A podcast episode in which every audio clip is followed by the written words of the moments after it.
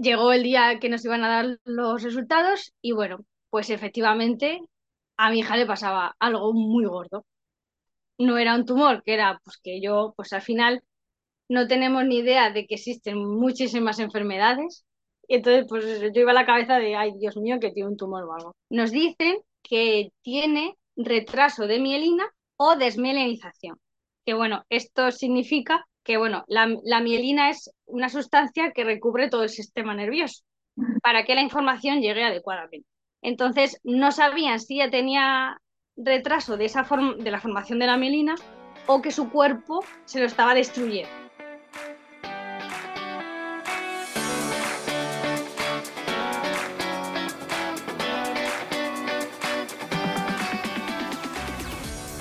Bienvenida a F de Fertilidad.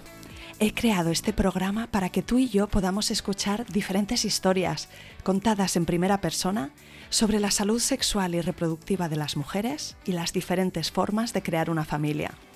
No se habla suficiente de estos temas, de cómo se vive la infertilidad, de las pérdidas gestacionales, la congelación de óvulos, la reproducción asistida, la ovodonación o donación de esperma, la adopción, la acogida, las pruebas genéticas, la crianza monoparental por elección, la fertilidad LGTB, de vivir sin hijos no por elección o del impacto que todo esto tiene en las emociones, en la relación de pareja, en la salud o en el bolsillo. Este podcast cubrirá todas las experiencias sin prejuicios, los finales felices, los casos tristes que aplastan el alma y los que aún están en el limbo. Mi deseo es que escuchar estas experiencias te acompañe, te empodere y te ayude a transitar este camino o empatizar más con otras personas que lo están transitando. Yo soy Isa, tu anfitriona, y te doy las gracias por estar aquí. No estás sola. Bienvenida.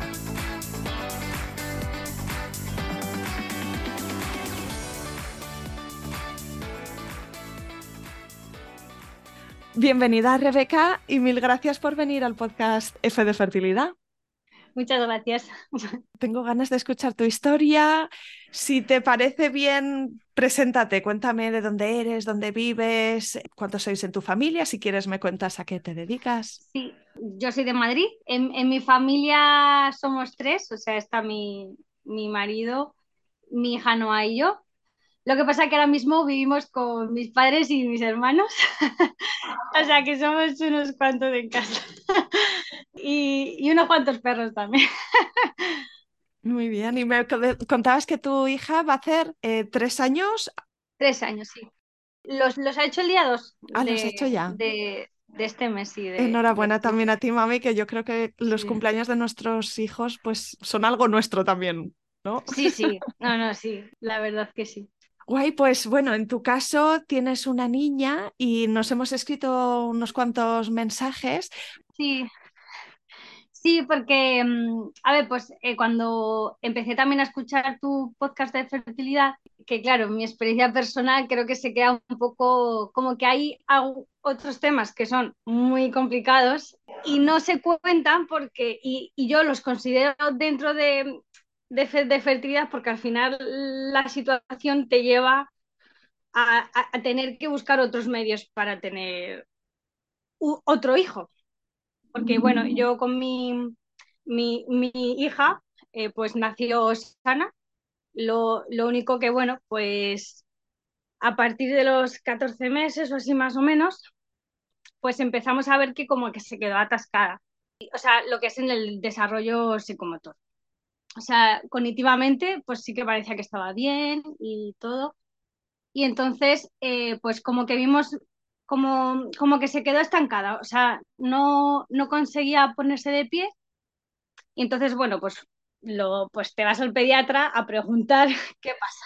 Sí, hay muchas revisiones médicas inicialmente, ¿verdad? Entonces, pues más o menos te van diciendo entre seis y ocho meses, tal, y, y luego hay un margen, pero... Claro, por ejemplo, el tema de andar, claro, era hasta los 18 meses, entonces es, es casi, eh, o sea, como que todavía quedaba tiempo para que se pusiera de pie y todo. Entonces, bueno, pues el pediatra nos dijo que esperásemos a la revisión de los 15 meses y, bueno, pues eso, esperamos un mes más para volver a, que la echara otro vistazo y tal. Y bueno, pues ya eh, ella se conseguía poner de pie.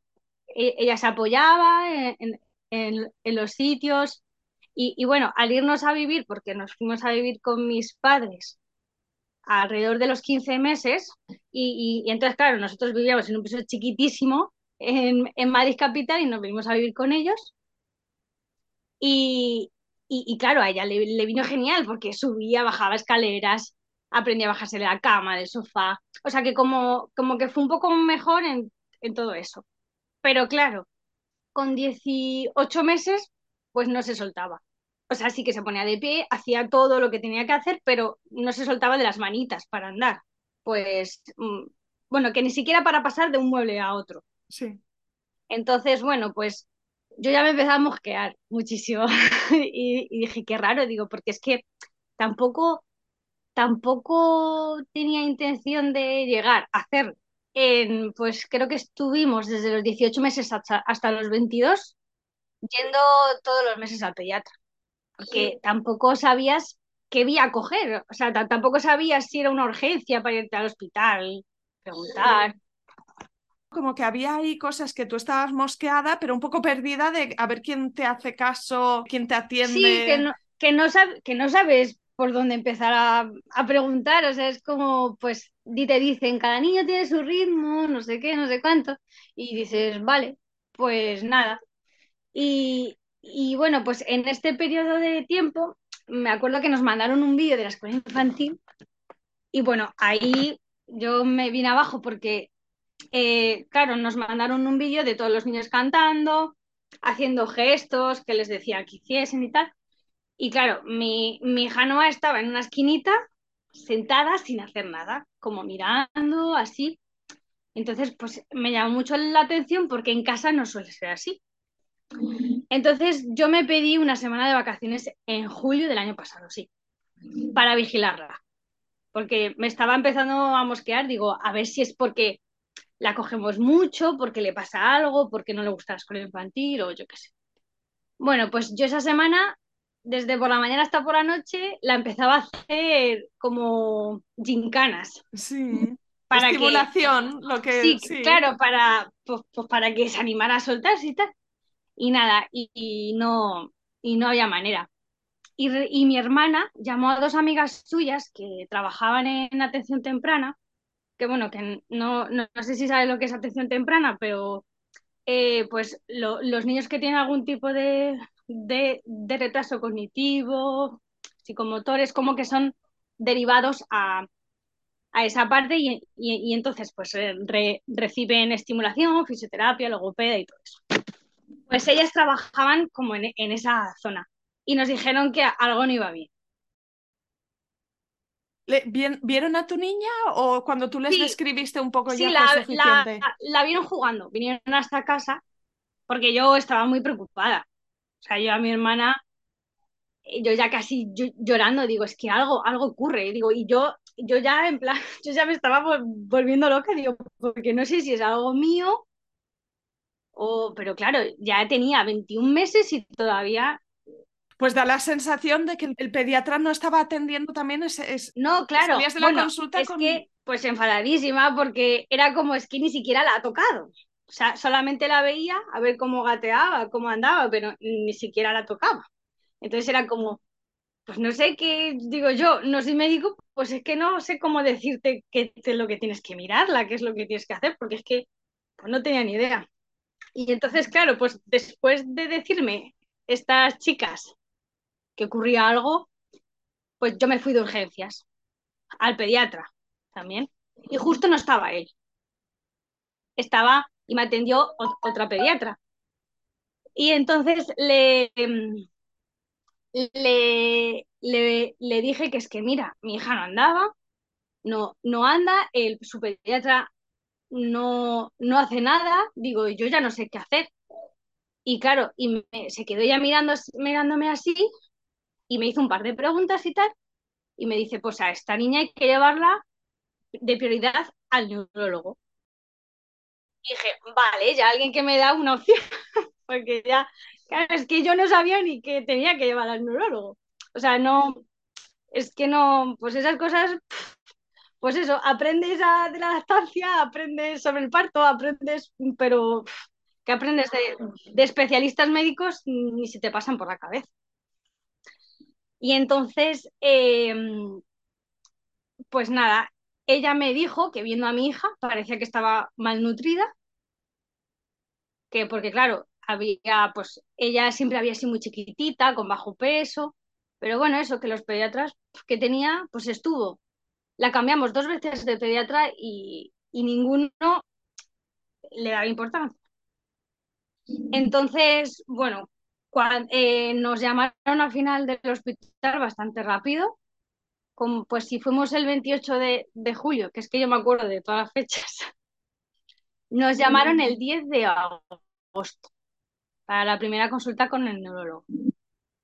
Y entonces, bueno, ahí pues empieza un poco la pesadilla, porque empieza la búsqueda de un diagnóstico. Porque, o sea, porque llegamos a la consulta y efectivamente el neurólogo dijo que tenía un retraso psicomotor severo, porque ya tenía 22 meses, y tenía hipotonía, que es bajo tono muscular, y también tenía atasia, que atasia es que no tiene reflejos. Eh, pues eso, le daba con un martillito en la rodilla y, no, y la pierna no se levantaba. Entonces, claro, pues ahí empezaron a hacerle pruebas, eh, pues analíticas completas de nutrición, a ver si le faltaba algo. Bueno, es, que creo que se llama electromiograma, es que yo ahora, pues, pues eso, le, le hicieron un montón de pruebas y bueno, pues sacaron que bueno, que efectivamente llevaba mucho tiempo sin engordar. Le, le hicieron pruebas de la hormona de crecimiento porque, porque claro, vieron que, pues eso, que no había crecido apenas. Y bueno, así, lo primero que sacaron fue que la velocidad, o sea, la información que llega a sus nervios es como un bebé de nueve meses y ella tenía 22 meses. Y luego que efectivamente no le funcionaba la hormona de crecimiento. Entonces, bueno, eso fue lo, lo primero que vieron. Pero claro, como aún así todavía ya tenía dos años, ya, pues eso, ya estamos en, octubre del año pasado, y entonces el neurólogo le manda una, una, una resonancia, pero claro, tampoco sabía que podía... Entonces, bueno, pues la resonancia se la mandaron para el 24 de noviembre. Mm, no se la pudieron hacer porque se puso mala con neumonía. Y entonces, claro, pues la, la resonancia al final pues no llegó hasta el 22 de diciembre. O sea, tuvimos que esperar dos meses para que hicieran la, resonancia. Y en ese tiempo, desde que fue la neumonía hasta la resonancia, ella fue como, como a peor. O mm. sea, ya no gateaba tanto, se empezó a atragantar con el agua mm. y luego como que no quería ponerse de pie. O sea, tú la decías, venga, ponte de pie, como que se quejaba. Luego lo, lo, hacía, pero pero te decía, mm", como que se quejaba. Y no es ninguna broma tampoco hacerle una resonancia a, una niña tan pequeña, ¿verdad? Porque es, una prueba que le tienen que meter en este tubo y está un ratito. La tenían que dormir. Ah, un poquito. Bueno, la sedaban un poquito y como que estaba un poco así, cuando estaba metida dentro, luz, luz. Pero, porque si la dejaban moverse, pero la cabeza no, claro. La tenía ahí súper sujeta, pero la verdad es que, que eso. Que, se portó como una campeona. Sí, sí. Y mm, yo me tiré eh, yendo todos los viernes de diciembre al hospital, porque sabía que estaba el neurólogo. Y yo, por favor, hacerle ya la resonancia, por favor, porque está empeorando. Digo, ya. Digo, y, claro, yo me acuerdo una vez que fui a, a urgencias que me dicen, pues es que tu hija está llorando y pataleando, ¿cómo va a estar empeorando? Y yo digo, es que no tenía, digo, es que digo, yo ya, digo, ya no sé qué hacer. Yo ya me estaba volviendo. Uf, qué duro. Tanta energía se pierde en que te hagan caso, ¿no? Que, que sí, desafortunada circunstancia. Eso, eso, yo no soy la única. Eh, creo que casi todas las los padres que pasamos por diagnósticos de nuestros hijos, eh, creo que nos pasa a todos. O sea, es algo que al principio no te hacen caso. Y entonces, claro, llegó el día de la, de la resonancia que se le hicieron el 22 de diciembre y nos llamaron al día siguiente y nos dijeron, el 30 de diciembre os damos los resultados. Ya ves tú, al final de año, mm. yo me esperaba algo horrible, pues tipo un tumor cerebral o algo así, que es lo que yo, lo, lo que yo pensaba que podía ser lo peor del mundo. Digo, porque claro, si nos han llamado de manera presencial, nos van a decir algo importante. Llegó el día que nos iban a dar los resultados y bueno, pues efectivamente a mi hija le pasaba algo muy gordo. No era un tumor, que era pues que yo, pues al final no tenemos ni idea de que existen muchísimas enfermedades. Entonces, pues yo iba a la cabeza de, ay, Dios mío, que tiene un tumor o algo. Y entonces nos dicen que tiene retraso de mielina o desmielinización. Que bueno, esto significa que bueno, la, la mielina es una sustancia que recubre todo el sistema nervioso para que la información llegue adecuadamente. Entonces, no sabían si ella tenía retraso de, esa de la formación de la mielina o que su cuerpo se lo estaba destruyendo. Mm. Entonces, por eso la información no la llegaba bien al, pues eso, a las manos, a los pies, todo porque, claro, ella ya tenía muchísima afectación, tenía afectación en el sistema nervioso central. Ya estaba bastante avanzado el tema. Entonces, claro, mm, nosotros, porque en ese momento no tienes ni idea hasta que no llegas a casa y te informas un poco, pues eso, lo típico de Google, de ponerte a buscar en Google. Sí. Eh, claro, tú preguntas y le dices, ¿pero va a andar? Y te dicen, ¿estable o peor? O sea, como estaba o peor. Pues te quedas y dices, pues efectivamente tenía algo chungo, tenía algo el día 31 de diciembre no lo celebramos, lo pasamos los tres solos en casa llorando, que era, era lo, que, lo que nos salía, y fue muy triste, fue muy triste. Yo, por ejemplo, en mi caso personal, em, me quedé muy aliviada, porque sabía lo que le pasaba. Pero claro, me invadió una rabia que me quería cargar a todas las personas que no me hicieron caso. Ya. O sea, yo Mm, que claro, ahora lo cuento, lo puedo contar así, pero es que antes es, es que, me enfadaba muchísimo, o sea, no podía ni verbalizar. Sí, normal y súper comprensible. Sí, sí. Y, y, y, claro, ese fue el primer diagnóstico así complejo. Y claro, cuando nos dieron ese resultado, nos dijeron que la iban a mirar 132 genes un estudio eh, genético que tenía que ver con leucodistrofias. Por aquel entonces, ni idea de lo que era. Y ahora eres toda una experta, probablemente. Eh, sí, no, ahora, ahora bueno.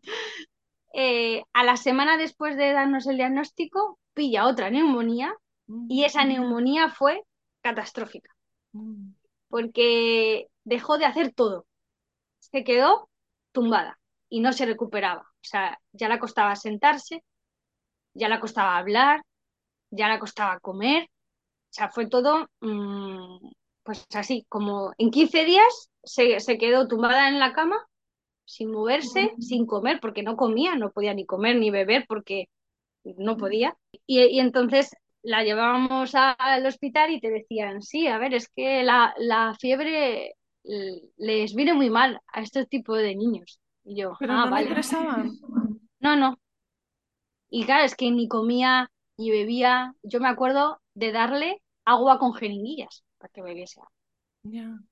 Alguna vez se comía algún yogur, pero claro, como no se mantenía sentada, pues malamente. Y bueno, pues parece que salió, se recuperó un pelín, pero vamos, no como nos hubiese gustado, porque ya ni gateaba, ya no se sentaba, ya no podía jugar. Y entonces, claro, nosotros fuimos al hospital y les dijimos o sea, ella estaba en el hospital Infanta Cristina de Parla, pues le dijimos que nos llevasen al hospital El Niño Jesús, referencia pediátrica, y que a nuestra hija le pasaba algo, y estábamos ya hartos de, esperar, porque, porque claro, nos dijeron que las pruebas genéticas eran de cuatro a seis meses. Entonces era como, vamos a ver, o sea, que es que no, es que no veis que está muy mal y no, es que no podemos hacer nada. ¿Y a ti qué te pasaba por la mente en ese momento? Era como, a ver, tenemos como un primer diagnóstico, pero decidme qué puedo hacer para, para ayudarla. Claro, em, empezamos con sesiones de fisio.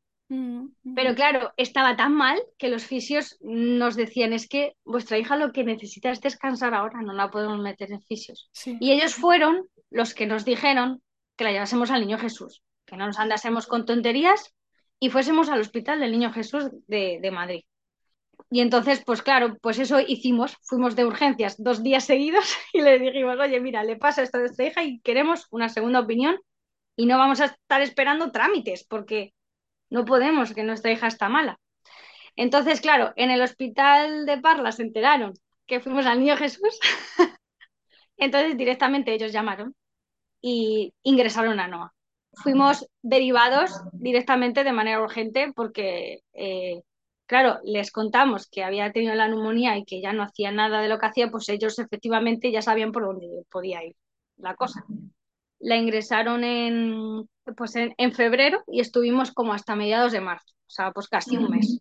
Y bueno, la miraron el corazón, los oídos, la vista, un poco de, todo. Y a la vez nos estaban enseñando a darla de comer de manera segura porque claro, ella se atragantaba, había ciertas cosas, pues por ejemplo, sopas, que es, alimento sólido y líquido, ella no podía, se atragantaba mucho más.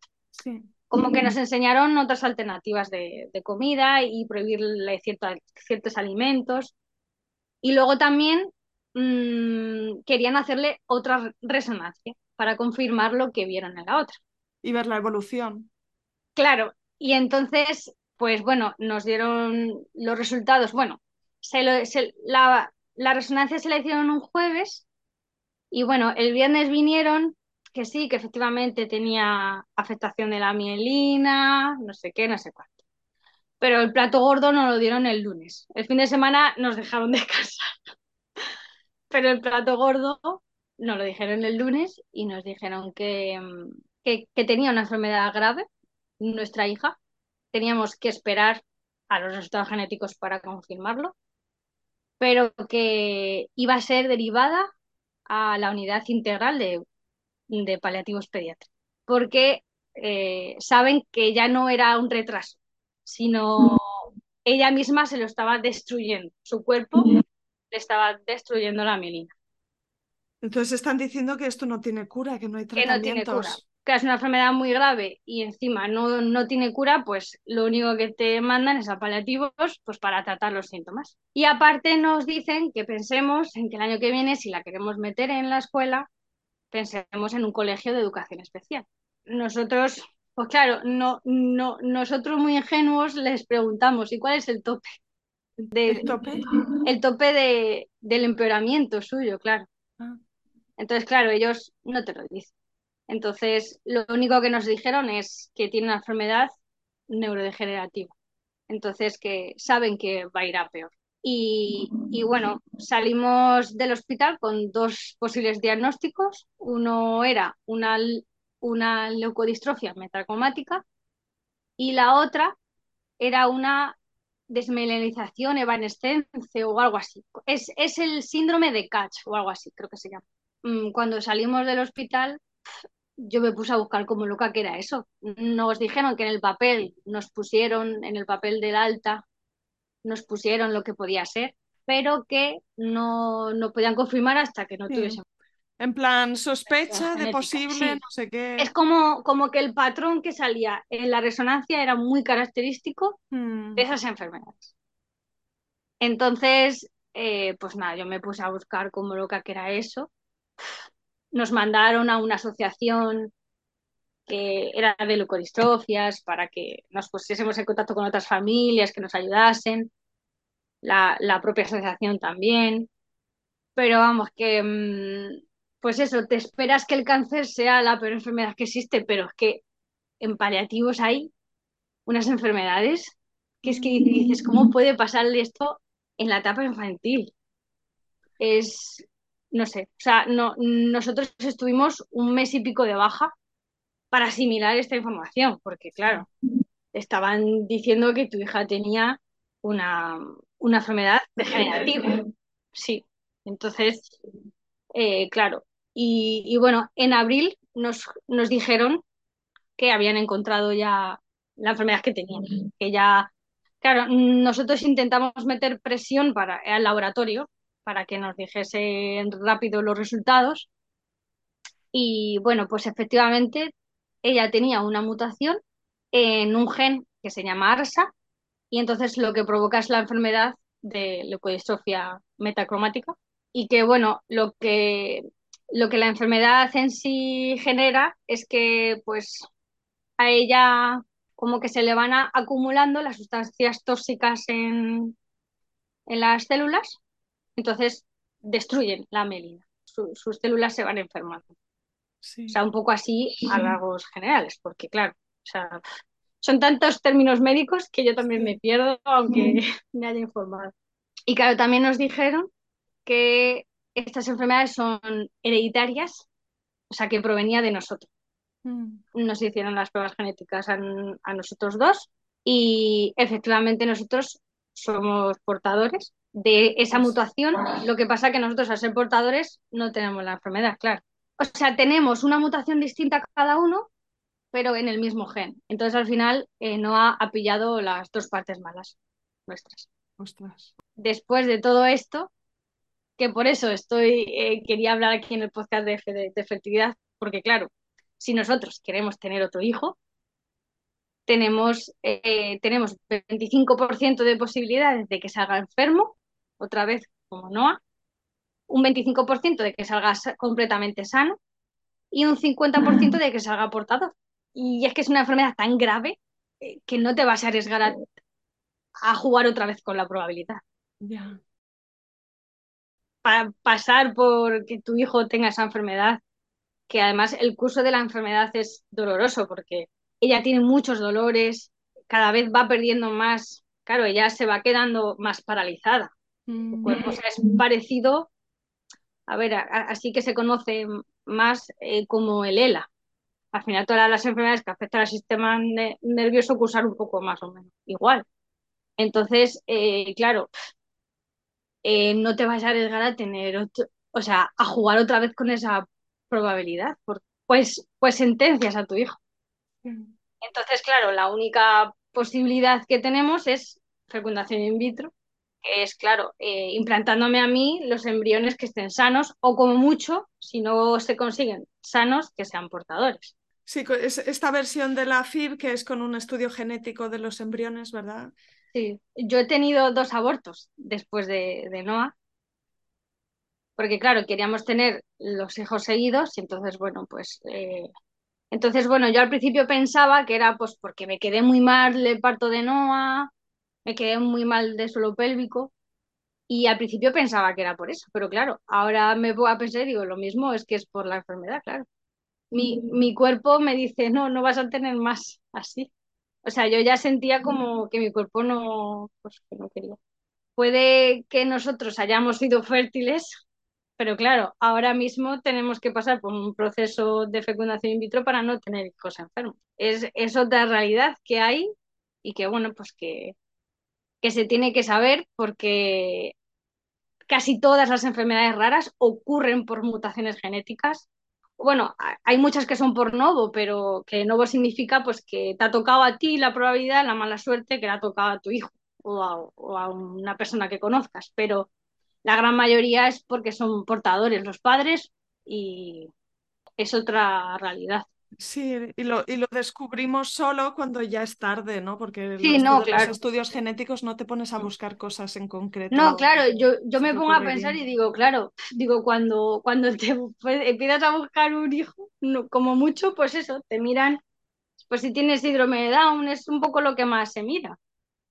Pero claro, pero es que las enfermedades raras hay tantas que es que claro, o sea, es, es imposible. Sí. Pues claro, pues es una, es una realidad muy, muy triste porque al final son enfermedades que ocurren en la, en la infancia y, y la gran mayoría de ellas son mortales. Mm. Pues es... Oh, me imagino que este último año para ti ha debido ser verdaderamente durísimo. Sí, yo, yo la verdad es que no sé, que no sé ni cómo me encuentro. O sea, pues eso, hay días, pues va sobreviviendo. Y como, y como digo, digo, tú, mi, mi hija me da muchas penas, pero también es la que me las quita. Así que, mm. así que, así, así, vamos.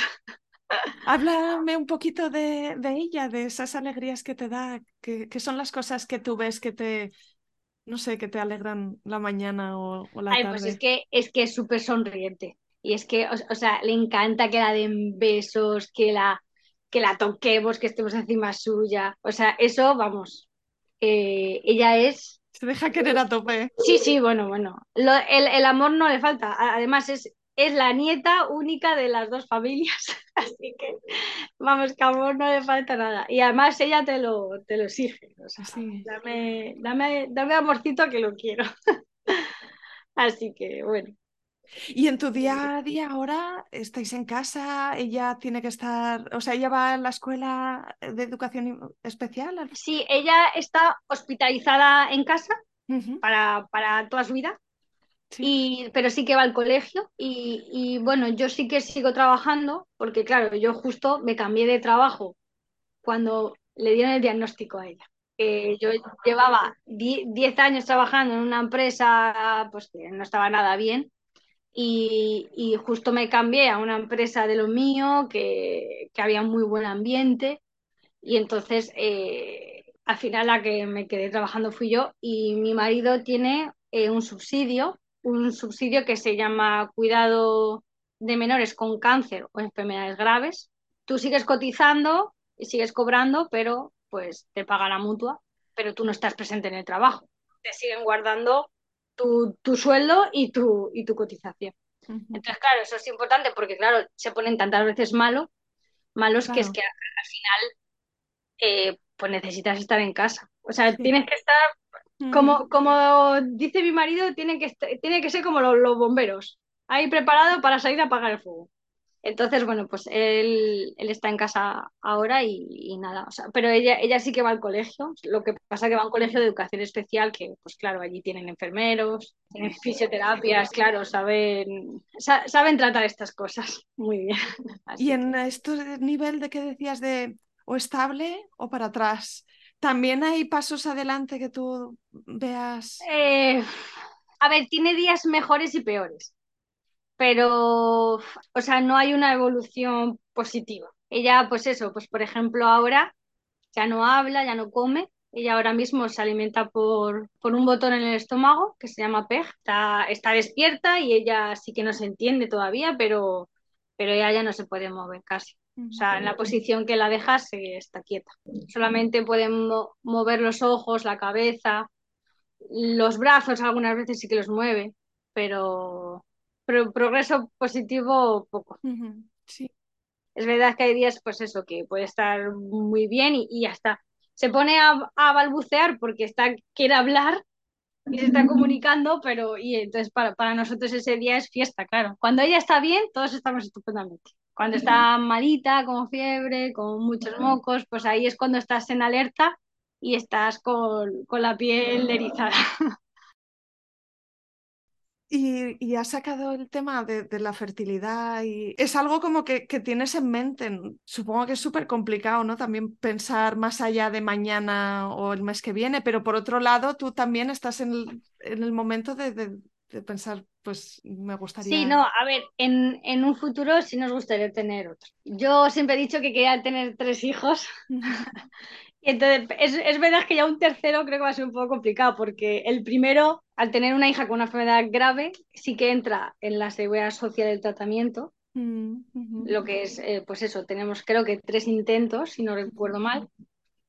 Y, y claro, pues claro, si ocurren eh, esos tres intentos, pues genial, pero es verdad que, o sea que sí que sí que nos apetece volver a pasar mm por, por otra maternidad.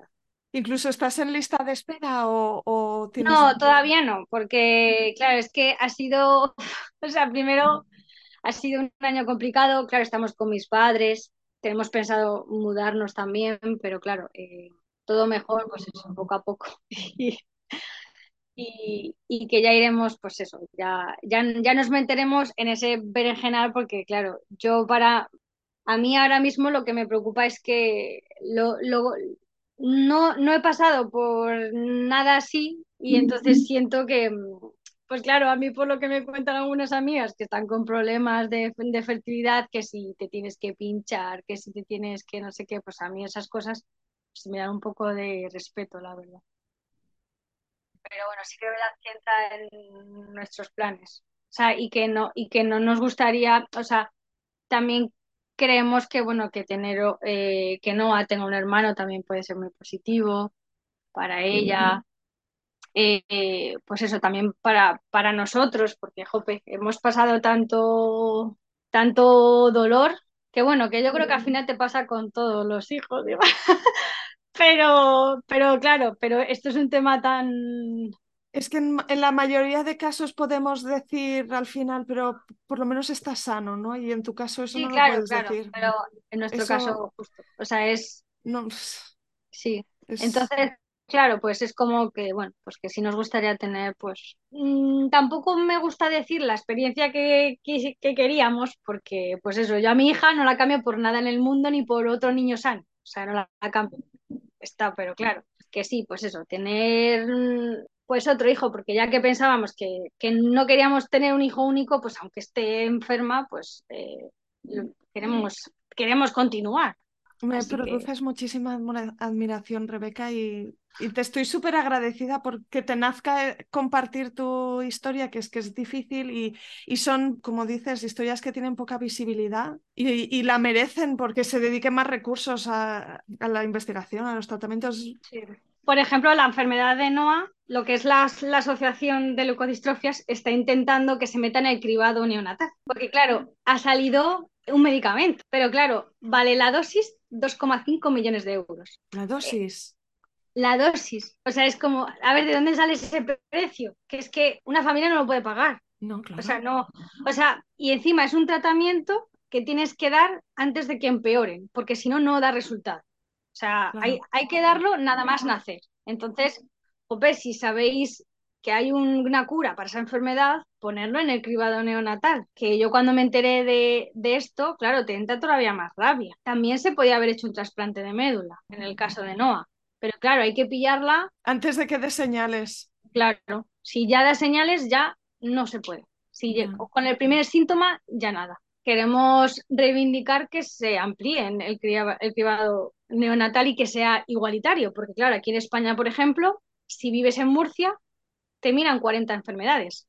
Si vives en Asturias, te miran 8 solo. Es, como un poco, un poco de igualdad para todos los niños, que al final es que es el, derecho, o sea, todos tienen que tener el mismo derecho cuando nacen. Al igual que si hay una cura, pues es que aunque te valgan millones, vamos, yo creo que se están gastando ahora más dinero en cuidados paliativos para mi hija que lo que les cuesta la dosis. Todo el material que se gasta de, medicamentos, todo eso, o sea, todo eso es un gasto de ingresos en el hospital, eh, pagar a todos los funcionarios del hospital, o sea, es, es o sea, es que es inviable y no, y no entiendo. O sea, desde el 2020, o sea, ¿qué, ¿qué nacerán con leucodistrofia? Pues creo que es uno entre un millón que bueno, que sí, que te puede salir muy caro tener, eh, tener que curar a todos esos niños.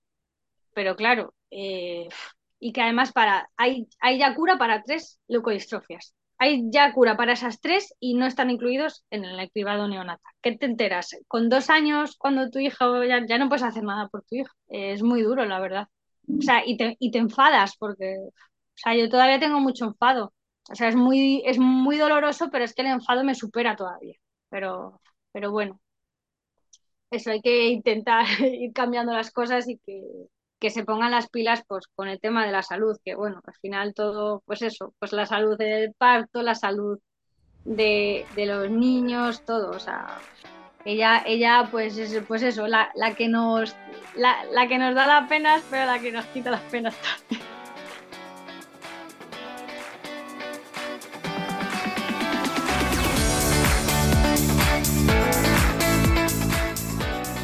Aquí acaba este episodio. Si te ha gustado, suscríbete al podcast para que te aparezca en el feed un nuevo episodio cada martes. Encontrarás una amplia biblioteca de relatos de otras mujeres y de algún hombre que han transitado o están transitando el camino de la fertilidad. Gracias por acompañarme. Espero que este programa te ayude.